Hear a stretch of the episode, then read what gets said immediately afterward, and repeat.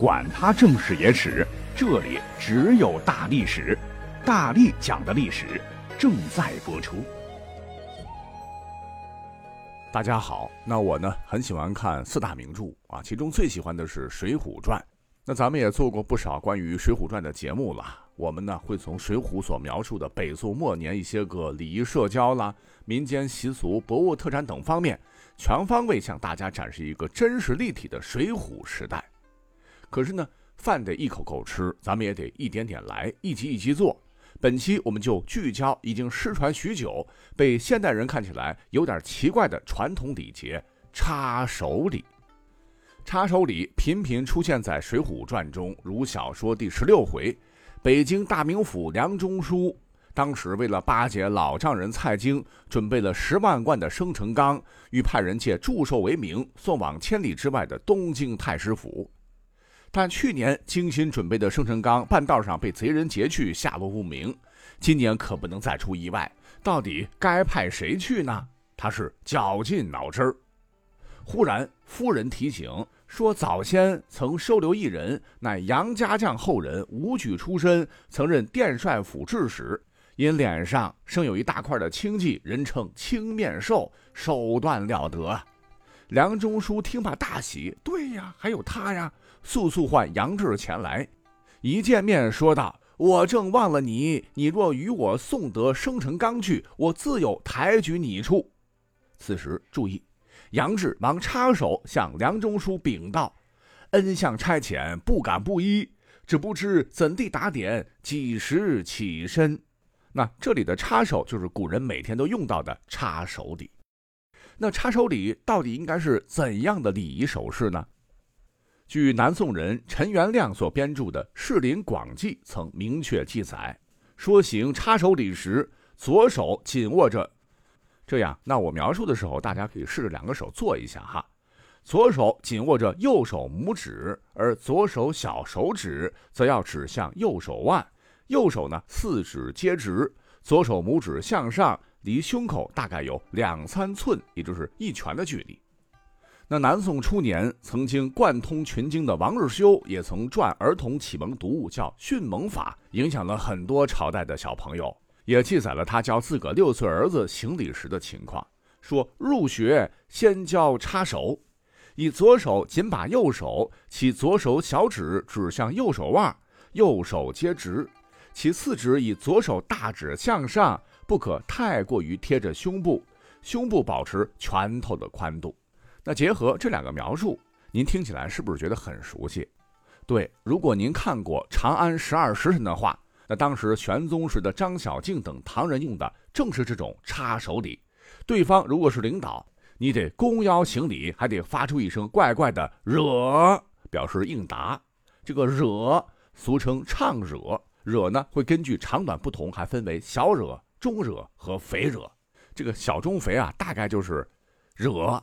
惹惹，那各位自个儿感受吧。你像是《水浒传》中鲁智深和宋江见面，唱的就是个肥惹，表达诚挚的尊敬。但是呢，跟唐代插手礼略有不同。唐人的插手礼只上翘右手大拇指，可宋代的插手礼，左手握住右手大拇指的同时，左手大拇指也得上翘。可见插手礼也是古时候传承下来的。据考证，最早呢，这个插手礼可以追溯到东汉时。那个时候，佛教传入我国，插手礼最初呢是佛教礼。你像《观无量寿经》曰：“合掌插手，赞叹诸佛。”用插手表示对对方的尊敬。随着佛教东来，带到我国，插手礼也渐渐的兴盛起来。是到了西晋的时候，才逐步发展成为了世俗的礼仪。总之，各朝各代呢都有略微改进和不同。但就像我们现代人常用的这个握手礼节一样，礼节原本规定的是很繁琐、很正规。你像握手的时候，什么若两人距离较远，那需要马上迎向对方，在距其一米左右伸出右手握住对方的右手手掌。握手时还要什么神态专注、认真友好？那握住时应当稍许用力，但以不握痛对方的手为限度。握手时间的长短可根据握手双方亲密程度灵活掌握。不要在握手时戴着手套或戴着墨镜，另一只手不能放在口袋里，云云。但各位也知道哈，日常真使用起来很少繁文缛节，怎么拿捏全凭自个儿习惯。那插手礼也是一样的道理，规则是规则，应用是应用，也有变通。如《水浒传》第二回，那天泼皮高俅去端王府送两件玉器，恰巧碰到端王正与府内几个小太监一块踢气球。注意，这个球不是现在足球的球啊，虽然这个气球是足球的老祖宗，这个球字呢是毛字底一个要求的球，又叫做居丸、皮丸。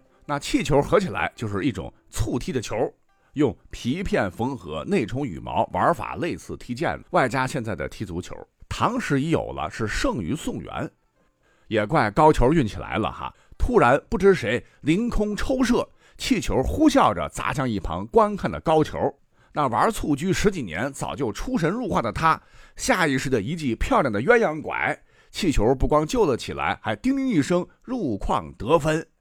漂亮，惹得端王刮目相看。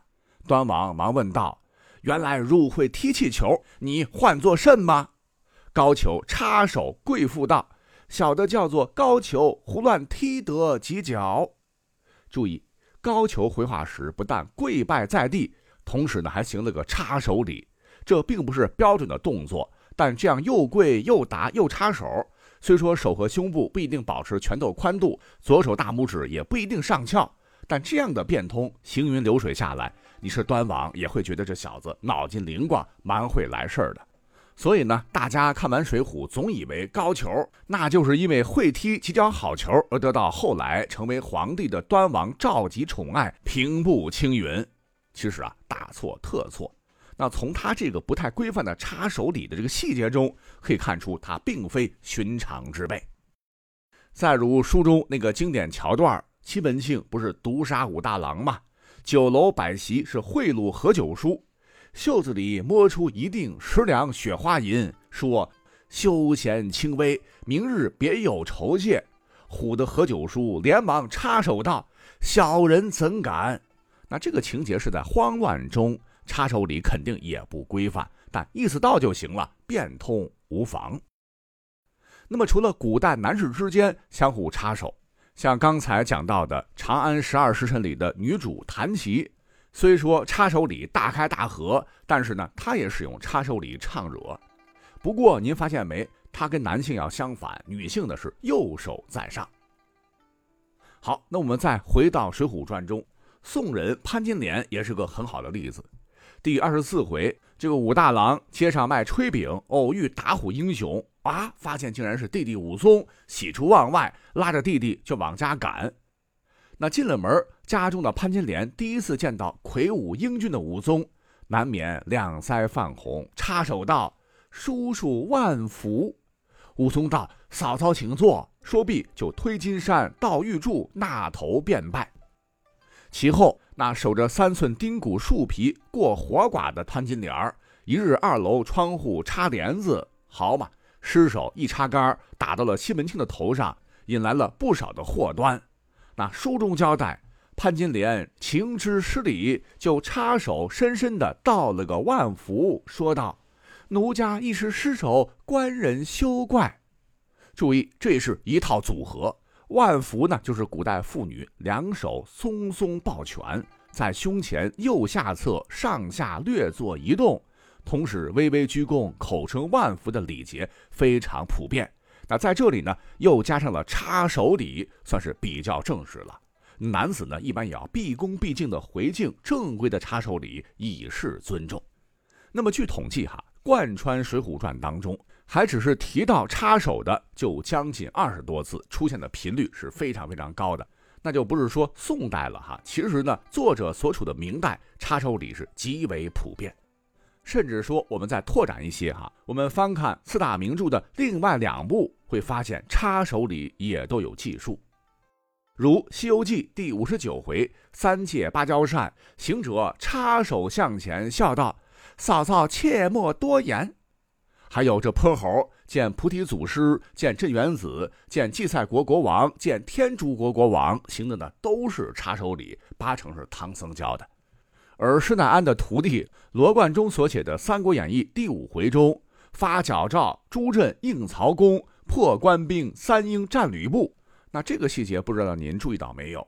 刘备出于盟主袁绍会面，玄德乃坐于末位，关张则插手，势力于后。